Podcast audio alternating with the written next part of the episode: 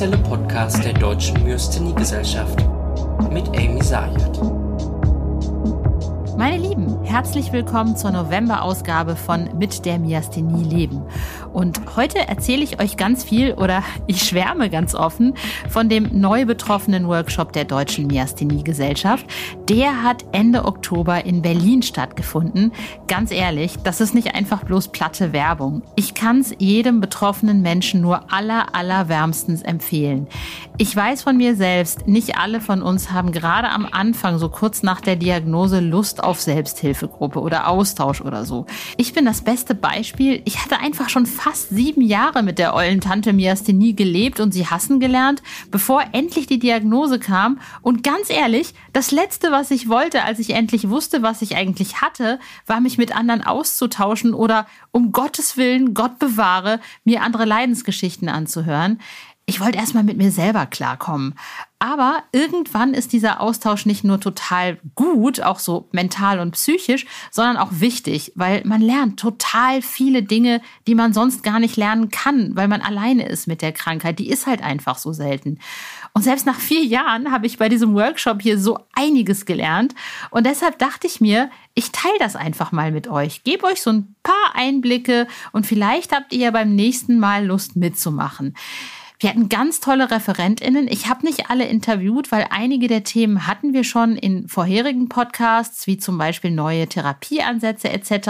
Aber mit einigen habe ich gesprochen, unter anderem mit Frau Silvia Schüler, die ist selbst betroffen und setzt sich ganz bewusst mit den Dingen auseinander, die uns eigentlich gesetzlich zustehen, um uns die Krankheit zu vereinfachen. Wir wissen nur oft nicht so viel davon. Ich spreche auch mit Herrn Gunther Höhlich, Leiter des Medical Park Bad Rodach und stelle ihm die Frage, was für einen Sport können wir denn eigentlich noch mit der Myasthenie machen? Oder können wir überhaupt welchen machen? Und wie wichtig ist Sport eigentlich für und mit der Myasthenie? Und ich spreche natürlich auch mit einem Betroffenen, der da war, damit ich nicht alleine vor mich hinschwärme. Thorsten Bröder gibt mir seine Schlusseinschätzung des Workshops. Ich würde sagen, without further ado, wie man in England sagt, oder auf Ostwestfälisch, Laber nicht, mach endlich hinne. Wir legen los. Heute sind wir im neu betroffenen Workshop in Berlin. Ganz viele tolle Menschen, die hier zusammenkommen und über ihre Erkrankung mit Myasthenia gravis sprechen, was oftmals sogar der erste Kontakt ist. Aber wir haben auch ganz, ganz tolle Referentinnen, Referenten, Referentinnen und Referenten da. Unter anderem Frau Silvia Schüler. Und Frau Silvia Schüler ist selbst betroffen. Sie hat auch Myasthenie. Aber sie setzt sich auch sehr, sehr viel mit Dingen auseinander, naja, mit denen wir uns gerade am Anfang einer chronischen Erkrankung äh, eigentlich haben wir eigentlich keine Lust drauf. Das sind so, wie beantrage ich einen Schwerbehindertenausweis oder was, wie kann ich Hilfsmittel beantragen? Ähm, als erstes, Frau Schüler, seit wann haben Sie Myasthenie und vor allem, wie kommt man dazu, sich damit auseinanderzusetzen? Also, also am Anfang der Krankheit ich, hatte ich keinen Bock. Ja, also 2009 ist meine Myasthenie diagnostiziert worden, nachdem wie jeder jahrelangen Weg zu durchlaufen hat, war ich noch eigentlich ganz gut dabei, dass es nach ein, zwei Jahren schon diagnostiziert wurde. Da ich aber ein sehr aktiver Mensch war, ähm, konnte ich es einfach nicht akzeptieren, dass ich plötzlich nichts mehr machen konnte. Ich war Leistungssportlerin, ich war Lehrerin mit Begeisterung und konnte plötzlich nicht mehr sprechen. Also das war ein Ding, was ich nicht akzeptieren konnte. Und, aber leider musste, weil mein Körper nicht mehr mitmachte. Also bin ich zum Amt und denke, naja, was habe ich denn jetzt für Rechte? Also was steht mir denn zu? Was, womit kann ich meinen Alltag irgendwie erträglicher machen? Und als ich dann die Antwort bekam, nein, Frau Schüler, so geht das nicht. Sie müssen uns sagen, was Sie wollen, aber wir sagen Ihnen nicht, was Ihnen zusteht. Und da ist bei mir so ein Knoten geplatzt. Also war ich vorher total down, ist bei mir der Kampfeswille entdeckt worden. Der ist wieder rausgekommen. Als Leistungssportler ist man gewohnt zu kämpfen. Und da habe ich so bei mir gedacht, na, euch werde ich zeigen.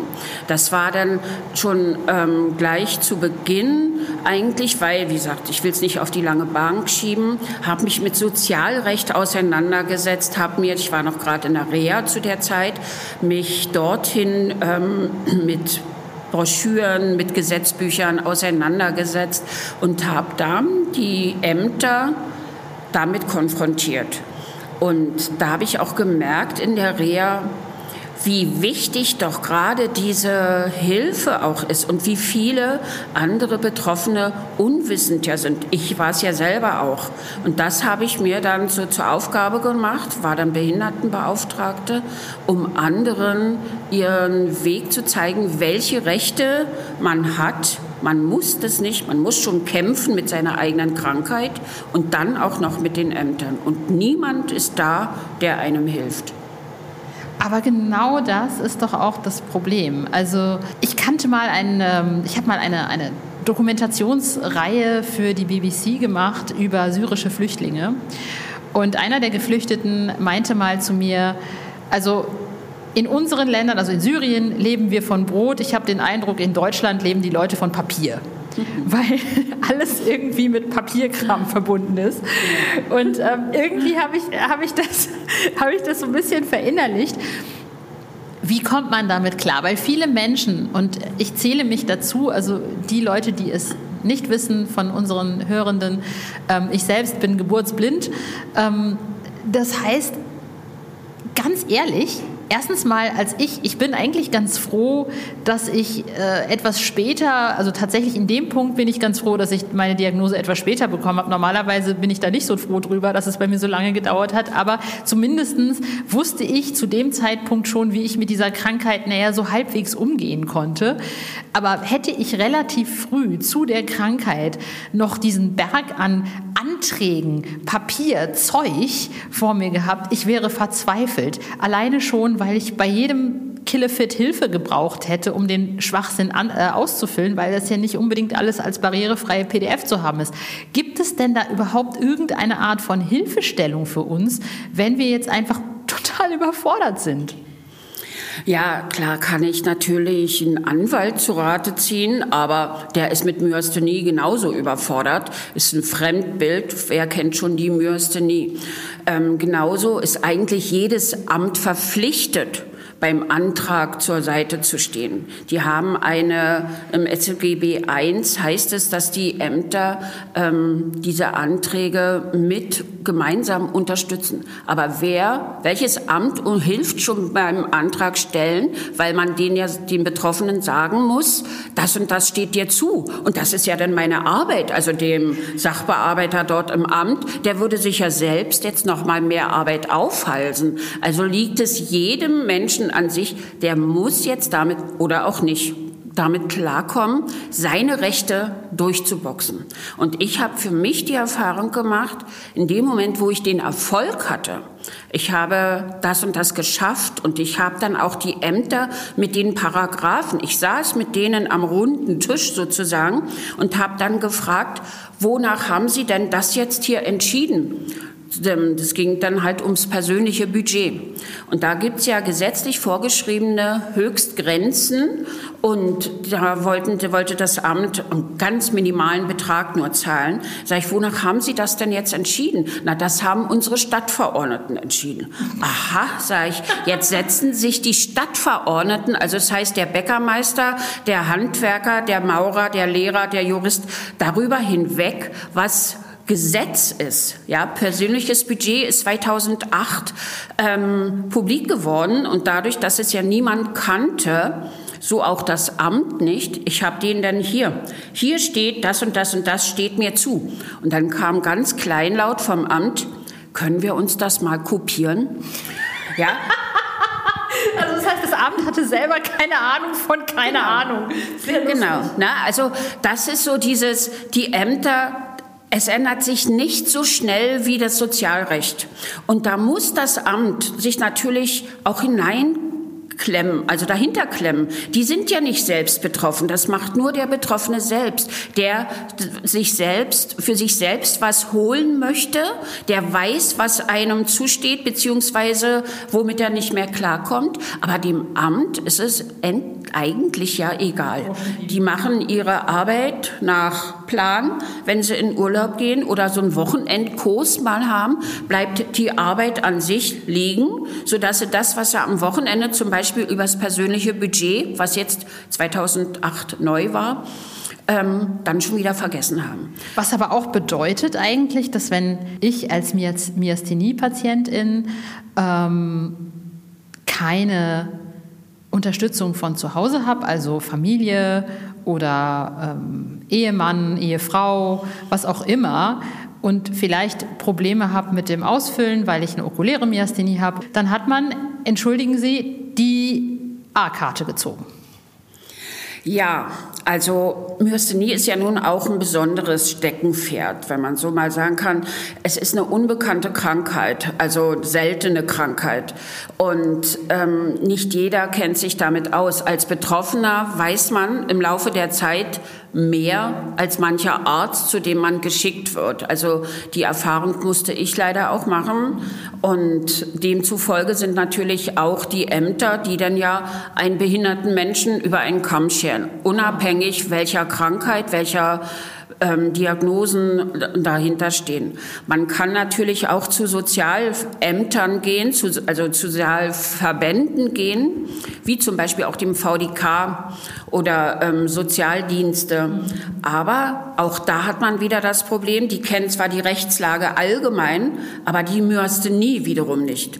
Jeder kennt sich selbst ja am besten. Das kann weder ein Arzt noch ein Anwalt noch ein Sachbearbeiter von irgendeinem Amt. Wir selber können uns am besten beschreiben. Und das sollte jeder in dem Moment, wo man etwas beantragen möchte, rechtzeitig für sich machen. Dass man sich hinsetzt, nicht holter die Polter, jetzt schnell in einer halben Stunde, sondern sich Zeit lässt, welche Beeinträchtigungen von Kopf bis Fuß habe ich. Und das auch mit der Familie zusammen, weil die Familie mitunter einen ganz anderen Blickwinkel hat. Für einen selbst ist es schon mitunter selbstverständlich, dass man müde wird oder den Arm nicht so richtig heben kann, weil die Kraft einfach fehlt. Und deshalb gibt man das gar nicht mehr an. Aber dem Angehörigen fällt es auf, Total. sodass man dann eine Liste erstellt und diese immer weiter vervollständigt. Und mit dieser Liste kann man dann zum Beispiel auch zum VDK gehen. Oder man kann damit seine Ärzte ähm, auffordern, so sehe ich aus, so ist mein ganzes Ich und nicht nur dieses Fachgebiet, was der Arzt gerade macht. Und mit den Anträgen, ja, A und O auch noch immer das Internet.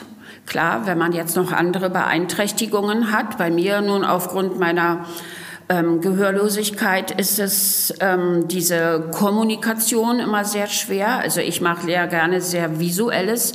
Na, so muss jeder für sich selbst suchen, wo kommt ich am besten an Medien heran. Und dass ich erstmal sehe, welche Möglichkeiten habe ich, also sprich Versorgungsamt, Schwerbehindertenantrag stellen.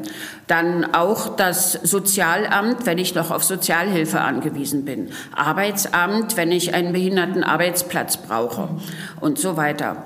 Man wächst da hinein. Es ist natürlich unwahrscheinlich schwer. Man hat einerseits mit der Krankheit zu kämpfen und dann noch mit den Behörden, wenn Absagen kommen.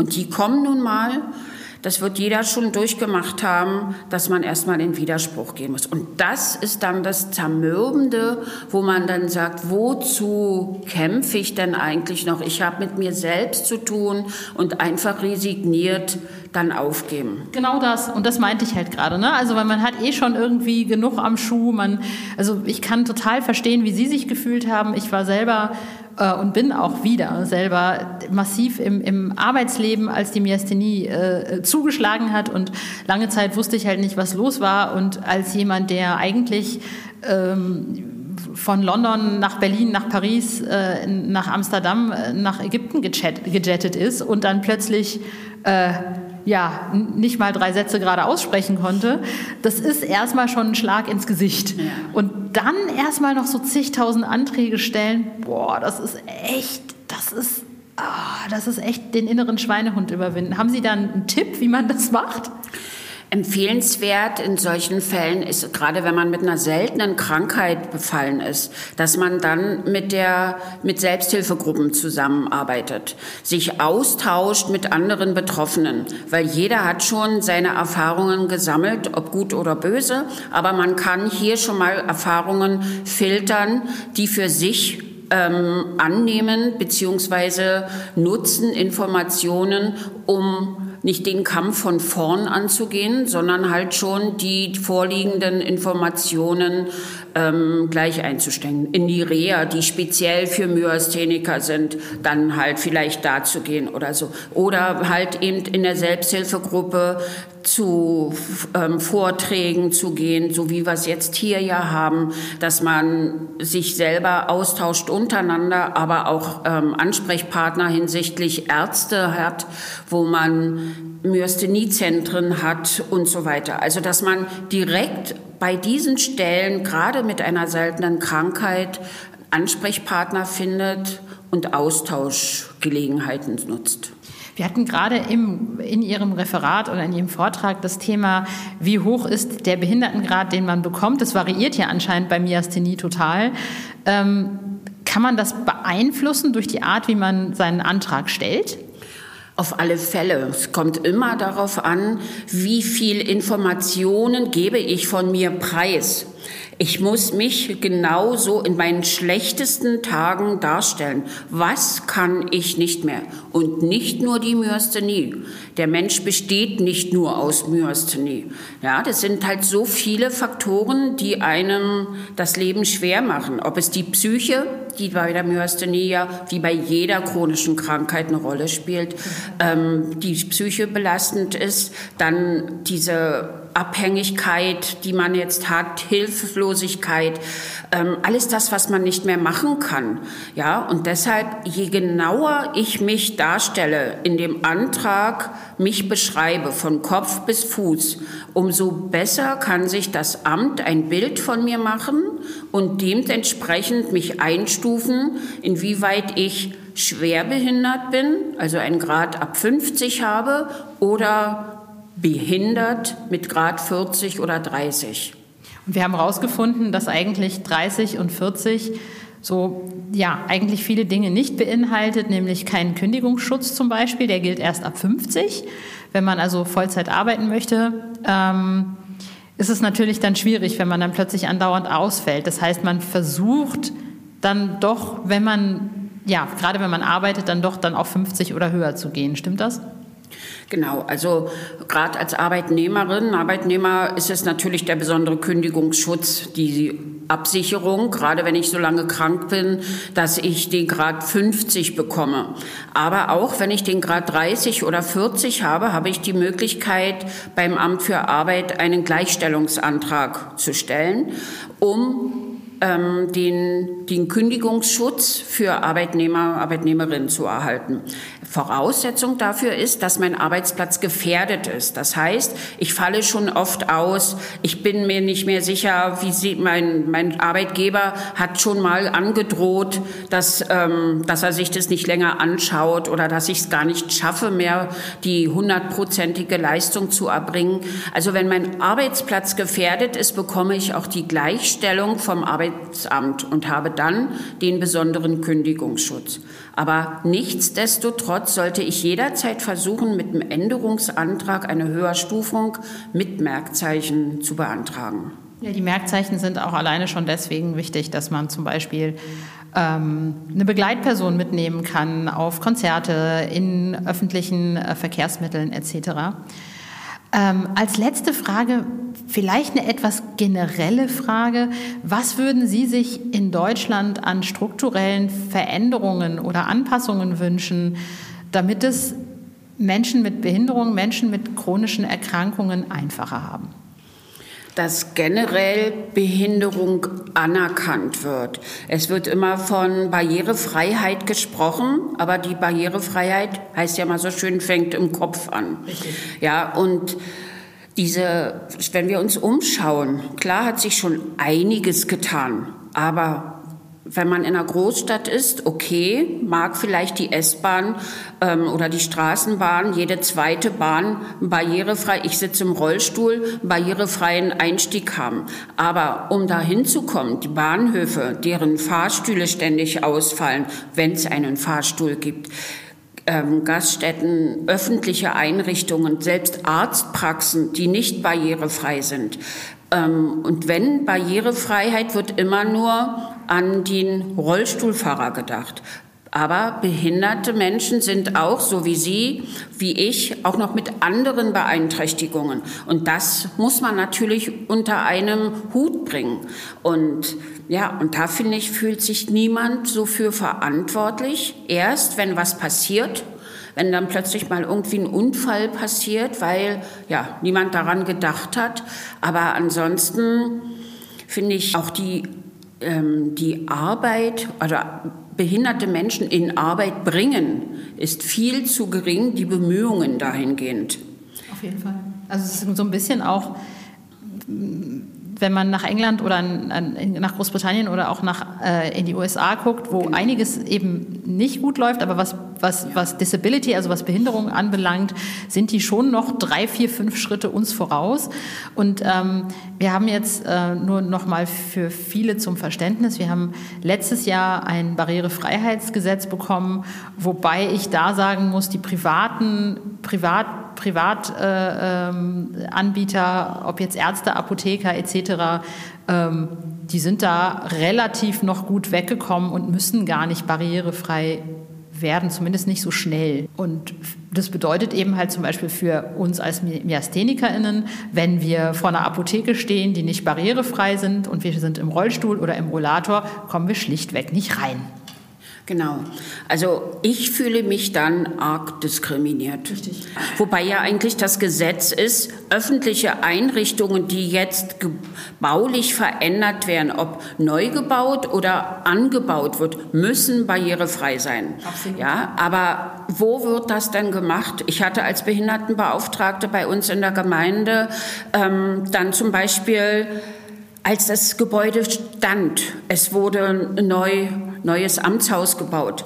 Ja, wir haben ja gar keine, wie komme ich jetzt hier rein? Also die Tür, schön schwer, damit man die dann hinten wieder reingehauen bekommt in die Hacken. Aber ich kriege die als Rollstuhlfahrer gar nicht auf. Das ist dann dem Bürgermeister selbst aufgefallen. Oh, Sie kriegen die Tür ja gar nicht Ach, auf. Echt? So.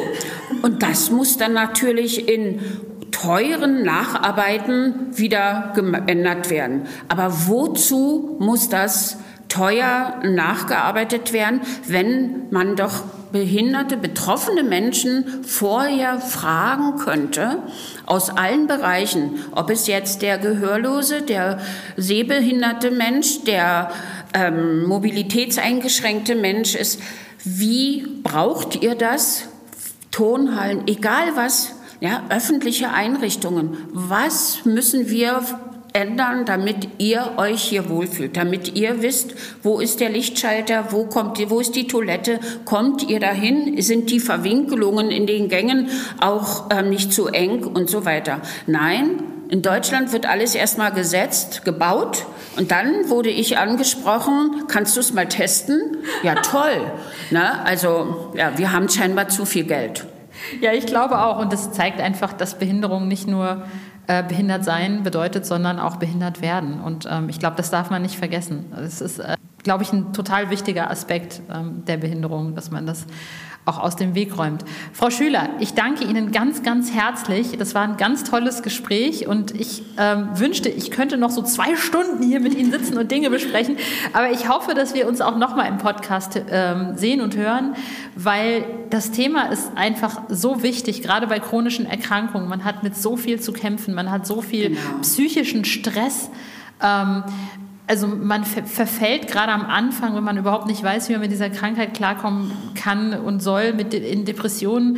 Und ich finde, da so eine Ansprechperson oder jemanden zu haben, der sowas erklärt wie Sie, das ist wirklich Gold wert. Von daher vielen herzlichen Dank. Gerne. Ich danke auch und drücke allen, die damit betroffen sind, die Daumen, dass sie ihren Weg aus diesem Bürokratiedschungel finden. Ich komme gerade aus einem ganz tollen Vortrag und zwar geht es um ein Thema, was mich persönlich sehr interessiert und zwar Sport in der Myasthenie. Als ich meine Diagnose bekommen habe, war für mich irgendwie schon seit längerem klar, dass ich nicht mehr alles kann und ich habe mich natürlich dann gefragt, werde ich je wieder überhaupt Sport treiben können und wenn ja, was? Und ich kenne ganz viele Patientinnen unter uns, die fragen, was kann ich denn überhaupt noch mit Myasthenie? Was geht noch?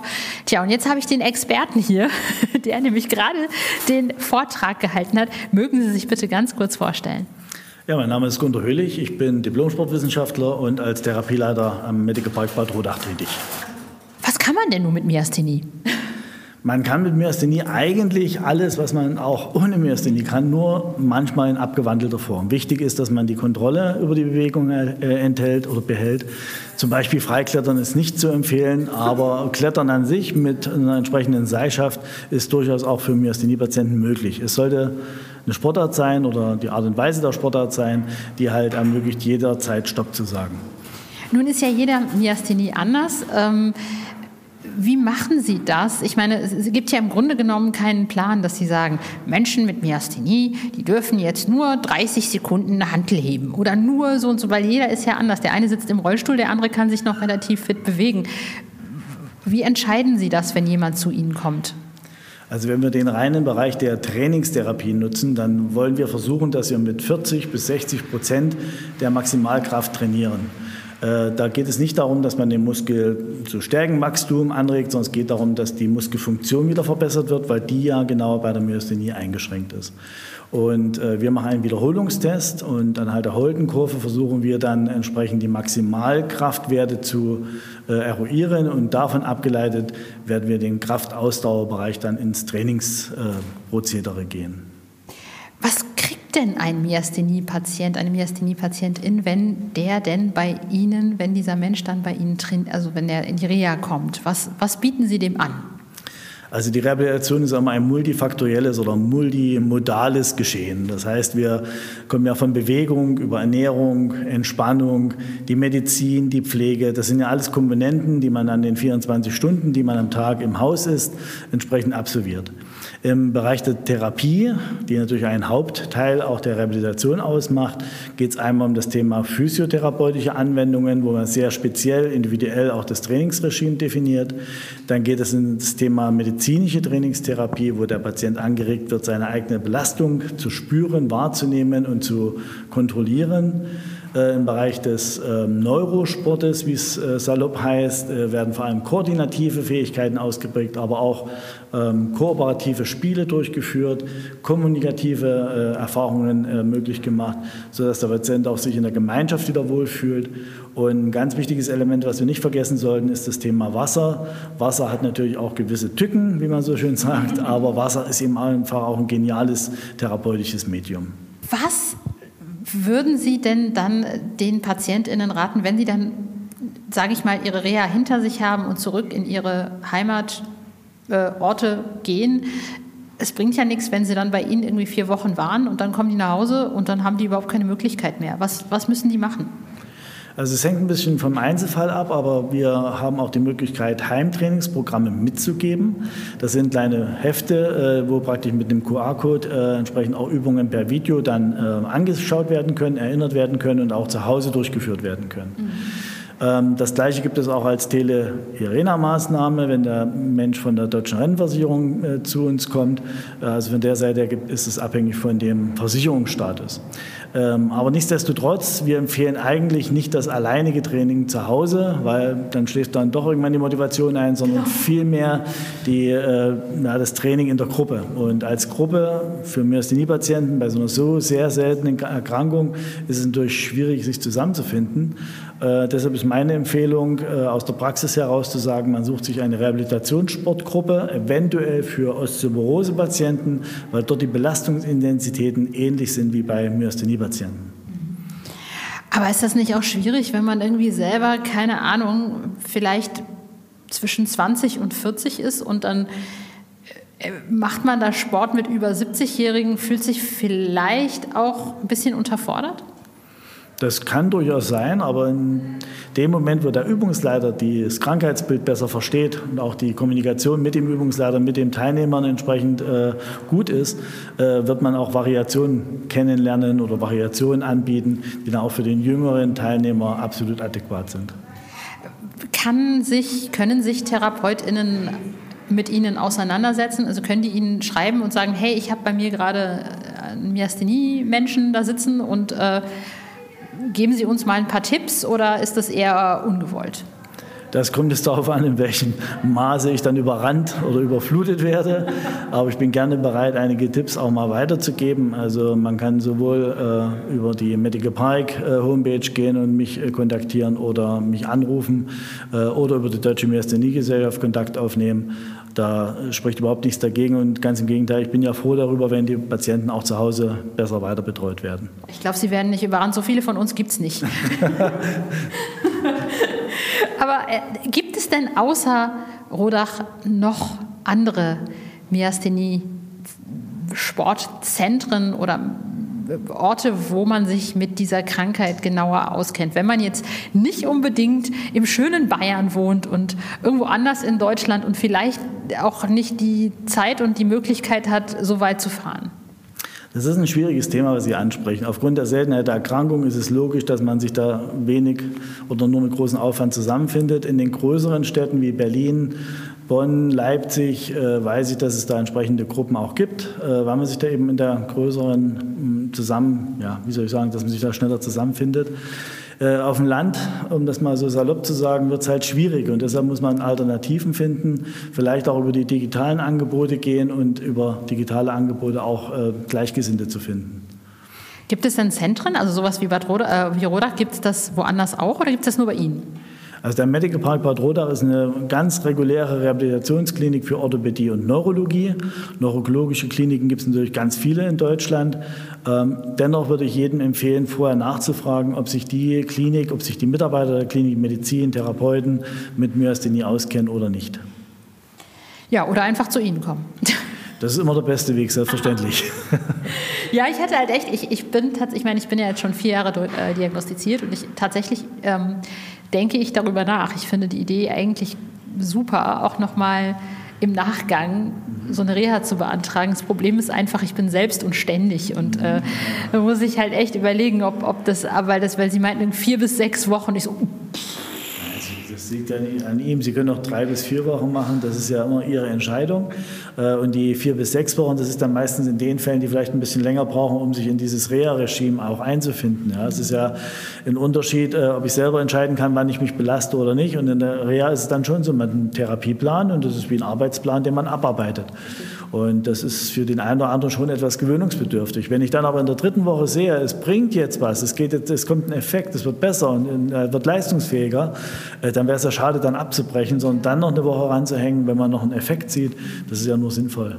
Vielen herzlichen Dank, Herr Höhlich. Das war richtig also aufschluss, aufschlussreich sowieso, aber ähm, für mich war es jetzt auch echt so ein bisschen Offenbarung.